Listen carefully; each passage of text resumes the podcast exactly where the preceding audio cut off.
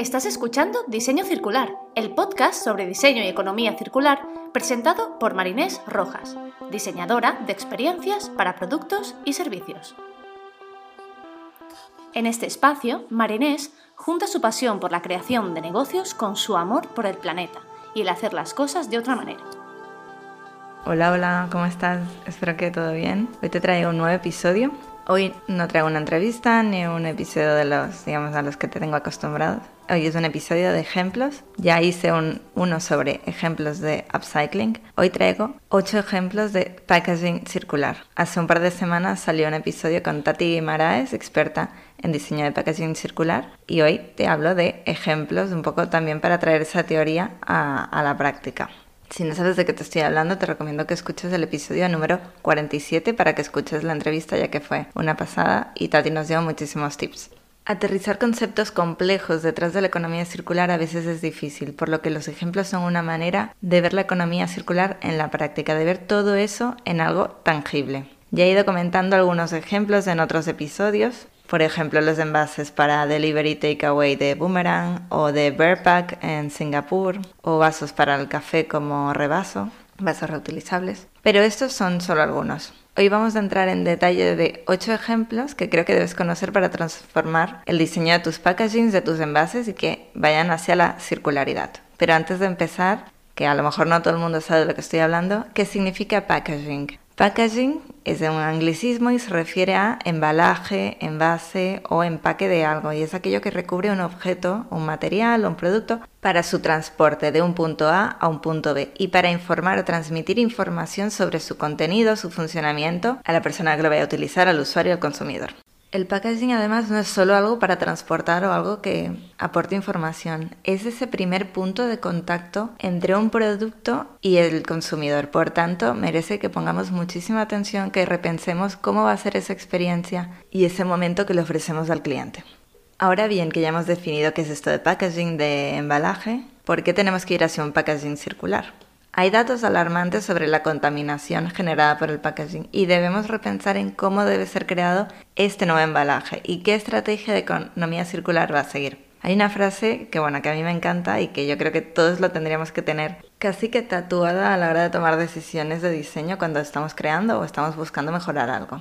Y la frase es que si un producto no puede reducirse, reutilizarse, repararse, reconstruirse, restaurarse, revenderse, reciclarse o compostarse, debería restringirse su uso, rediseñarse o retirarse de la producción. Ahora bien, sabiendo que el packaging es un gran contaminante, que hay que repensarlo desde el inicio, y bueno, sabiendo claramente de que el mejor packaging es el que no existe, pero bueno, todavía no estamos en ese punto y a veces tenemos que ofrecer una solución. Es por eso que hoy vamos a hablar de 8 ejemplos de packaging circular. He creado unas pequeñas categorías de reutilización, de innovación en materiales, ¿vale? Y ahora vamos a ir entrando en cada uno de ellos. El primero es un ejemplo que entra dentro de la reutilización. El ejemplo se llama Repack, Repack, y es un servicio de packaging o embalaje reutilizable para e-commerce o tiendas online. Para que os lo imaginéis, son como unas bolsas o sobres para enviar mercancía a los clientes. Cuando digo sobres es para que imaginéis la forma, pero están hechos de un material resistente como una lona plástica. Repack lucha contra el problema del embalaje y es que actualmente hablamos de 100.000 millones de entregas en cajas de cartón al año. 100 mil millones de entregas. O sea, yo es algo que no me puedo ni imaginar de hasta dónde es el alcance, pero para que veáis el impacto que puede tener una solución como Repack contra un gran problema como este. Repack ofrece tres tamaños diferentes y un modelo de suscripción para las tiendas. La estrategia circular que utiliza es la reutilización y trabajan con alrededor de 150 marcas online, tanto en Europa como en Estados Unidos. El funcionamiento parece bastante sencillo, yo todavía no lo he podido utilizar. He utilizado sistemas similares en otras industrias, pero todavía no en tienda online, no en e-commerce. El funcionamiento es que Repack se pone en contacto con estas tiendas online o al revés, llegan a un acuerdo para que ofrezcan como alternativa a la caja el Repack o que todos sus envíos los hagan con Repack. Les entregan los sobres a las tiendas y estas tiendas cuando un cliente hace el pedido pues lo envían en este empaque, ¿vale? El usuario recibe el empaque normal, como si fuese típica caja de Amazon, ¿vale? Pero en vez de tirarlo, lo guarda para que eso no genere un residuo. los usuarios pueden enviar de manera gratuita estos empaques desde cualquier buzón de correos eh, en cualquier parte del mundo. Ellos lo meten ahí y esto llega a Repack. El equipo de Repack lo recibe, lo revisa, lo limpia y lo prepara otra vez para entregar a otra tienda. Y así esto queda preparado para un próximo pedido y vuelta a empezar. Es circular. Otro ejemplo también, haciendo referencia al tema de cajas de envíos para tiendas online, es uno que conocí hace no mucho que se llama The Box, la caja, y es de la empresa The Living Packets, ¿no? Los, como las cajas con vida. Es un ejemplo parecido a Repack, pero con un alto componente de tecnología. Es un servicio de packaging reutilizable también para tiendas online y para e-commerce, pero estas, bueno, son como smart box, son cajas inteligentes. Permiten hacer un seguimiento o un tracking en tiempo real de cada caja, tienen un sistema de autobloqueo, permiten el control remoto de cada caja y de cada, de cada entrega. Em, a nivel de seguridad mejora la seguridad. Llevan unos sensores internos que miden temperatura, humedad, si recibe golpes, todo esto como que se va midiendo y la persona que ha enviado este paquete puede ver en tiempo real em, cómo, está yendo esa entrega y, el uso que se le está dando a, la caja. La caja está hecha de un material ultra resistente que aguanta mil usos y luego puede ser reciclado. Es como un plástico. A la vista es bastante más resistente que los de Repack, que son unos sobres em, como plástico, ¿vale? Pero también a nivel de funcionamiento es bastante más complejo esto de, de Box. El funcionamiento es parecido al de Repack, pero en vez de devolver la caja en un buzón, bueno, que no, no entra, ofrecen la posibilidad de entregar en puntos adheridos o utilizar esa caja para hacer otro envío utilizando su app. Eso no sé muy bien cómo funciona, pero me parece algo eh, curioso como modelo de negocio. Es como no la tiras, sino que la usas para otro envío. Me parece, me parece curioso. La idea es que conozcáis diferentes ejemplos, no se trata de que uno sea mejor que otro, porque al final depende mucho del contexto, eh, pero bueno, iremos viendo ¿no? con estos nuevos modelos por dónde va el uso del consumidor y con qué solución al final nos vamos sintiendo más cómodos, porque claro, puede ser tecnológicamente increíble, pero luego si eso no se va a usar o es muy raro de usar, claro, la gente a lo mejor se va por algo más natural como, como Repack. Otro ejemplo de packaging y en la categoría de reutilización es Loop, Loop de bucle. Loop, más allá de ofrecer envases reutilizables para realizar tu compra, se presentan como una nueva manera de comprar, ¿vale? Es como te estamos cambiando toda la experiencia de arriba abajo y por tanto vas a comprar de otra manera. Ponen atención no solo en el envase, sino en todo el servicio y la experiencia que gira alrededor. Es un poco lo que explicaba al principio. No solo hay que pensar en que esto es un envoltorio, sino que es el primer contacto con el usuario. Aquí es donde el UX y el Service Design, el diseño de servicios, tiene mucho peso. Si no sabes de qué hablo y estos conceptos te suenan rarísimos, eh, estate atenta porque pronto saldrán nuevos episodios eh, hablando concretamente de estos temas con enfoque en la, economía y, y el diseño circular. Loop es un sistema que permite comprar a grandes marcas, como por ejemplo los helados de Häagen-Dazs, un champú de Head and Shoulders o HS, una crema hidratante, no sé, de The Body Shop o una pasta de dientes Crest. O sea, hablamos de marcas bastante grandes, pero podemos comprar estos productos en envases reutilizables. Tienen algunos envases muy chulos. El característico de cuando pienso en Loop es el de Häagen-Dazs, que es una lata muy bonita. Te recomiendo que le eches un vistazo a la web Loop empezó en Estados Unidos de la mano de la empresa TerraCycle y ahora ya está presente en todo Estados Unidos, en UK, en Canadá y están empezando a hacer pruebas piloto en Europa. Están hablando con grandes partners para ver cómo lo, implementan en Europa. ¿Cómo funciona Loop? Vas a su web, realizas tu compra online a través de la plataforma digital de la web, seleccionas los productos que quieres, estos productos te llegan a casa en una caja de lona tipo las bolsas de delivery, ¿sabes? De los riders que llevan este, esta mochila como cuadrada, pues esto es un poco lo que te llega a casa. Utilizas estos productos con normalidad pero en vez de tirar estos envases cuando acabas, los pones en esta misma caja donde te llegaron y los devuelves a la empresa sin ningún coste.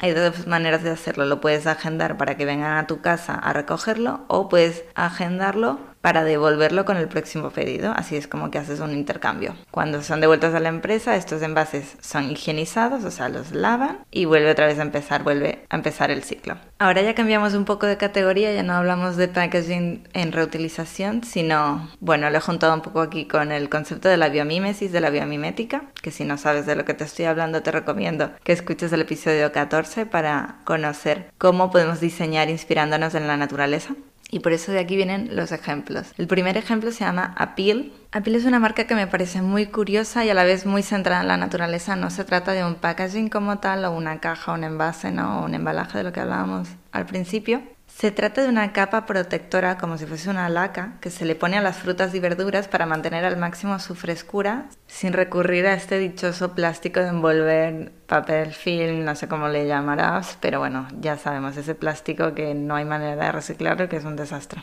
Apil utiliza materiales que ya existen en las cáscaras, semillas y pulpa de todas las frutas y verduras para crear esta cáscara adicional protectora que sella la humedad y mantiene el oxígeno fuera. Con esta capa se consigue que los productos se mantengan frescos, se mantengan nutritivos y deliciosos el doble de tiempo. Es algo natural y hace que podamos doblar el tiempo de vida de este producto. No se puede ver, no se puede saborear, es una capa de protección vegetal insípida e inodora además de ayudar a la frescura, también se traduce en reducción de residuos a lo largo de toda la cadena, desde el productor hasta el consumidor.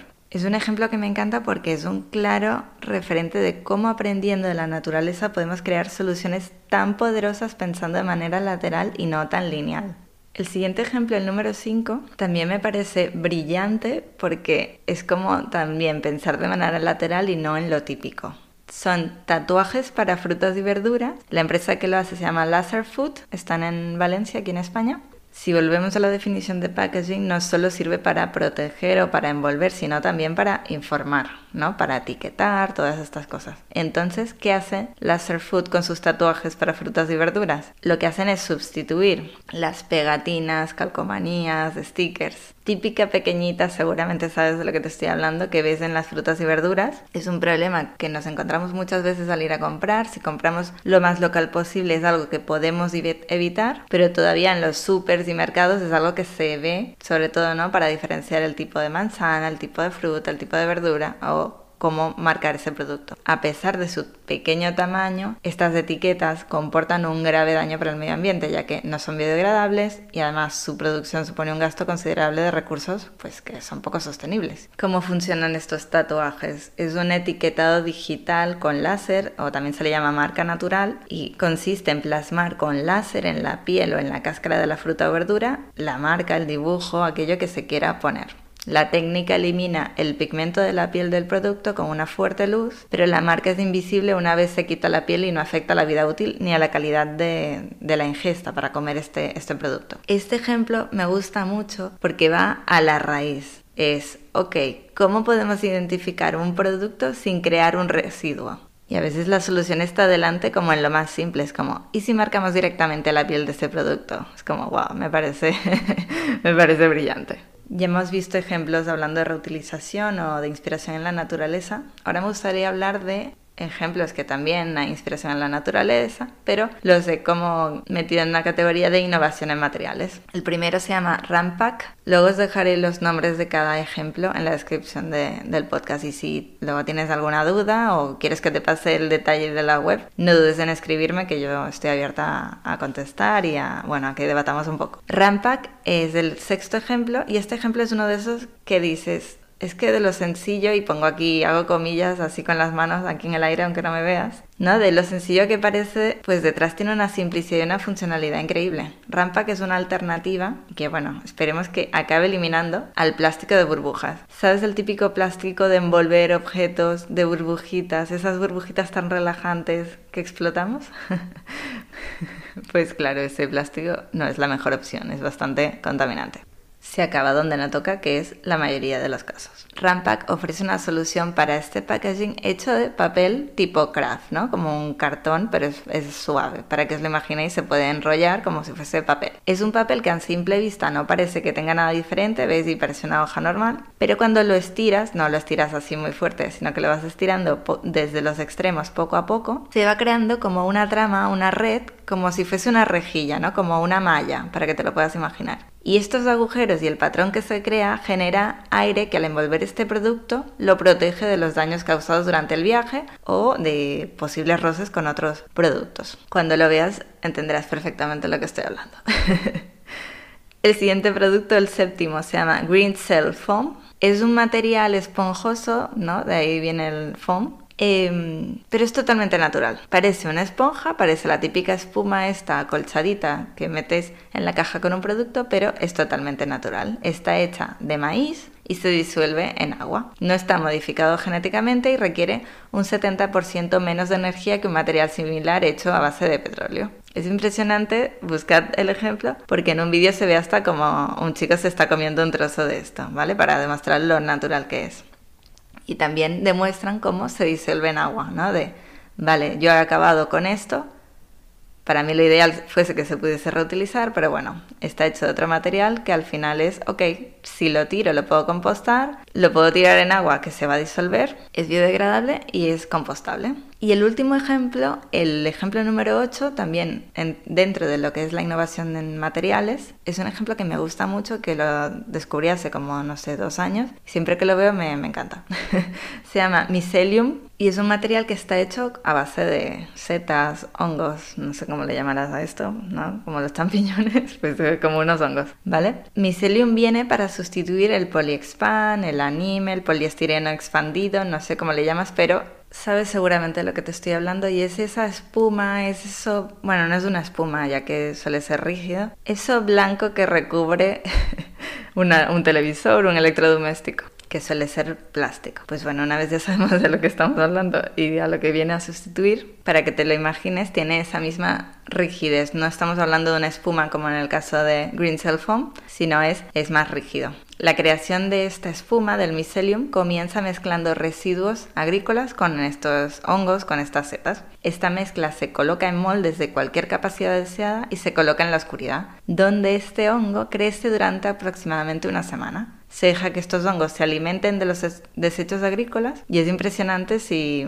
si buscas el vídeo porque a medida que va creciendo se va moviendo a través de la mezcla y forma una red de diminutas fibras blancas en todo el sustrato. Esto eventualmente pues llena todo el espacio disponible y forma una estructura sólida, que es la espuma, el mycelium. Al final, si le pones que tenga forma de caja, tendrá forma de caja, crecerá hasta esa, hasta esa forma. Por tanto, es un poco innovación en materiales, pero también es claramente biomimética. Luego esta espuma se tiene que retirar del molde porque si no sigue creciendo y puede ser ya, pues no sé si peligroso, pero no es lo deseado ya que se pueden producir unos hongos o otras esporas que no se requieren en el producto. A partir de aquí, la espuma se puede utilizar como material de embalaje. Es un material liviano, fácil de moldear y también es importante, fácil de producir. Por tanto, es un material que también es rentable frente a la espuma o este poliestireno em, que comentaba al principio, que tiene un precio muy competitivo a día de hoy, por tanto una solución que también tenga un precio competitivo es más fácil que sustituya al otro. Y bueno, Espero que estos ocho ejemplos te hayan parecido interesantes. Podría estar todo el día aquí hablando de ejemplos. Por suerte cada vez hay más ejemplos y más casos de éxito y nada, hasta aquí el episodio de hoy. Si conoces más ejemplos, no dudes en escribirme, ya sea por Instagram, por LinkedIn, a mi, a mi correo electrónico, hola arroba marinesrojas.com. Yo estoy encantada de hablar contigo, conocer estos ejemplos, conocer más casos, ya que es importante que podamos aterrizar la economía circular y el diseño circular para llevarlo a más personas.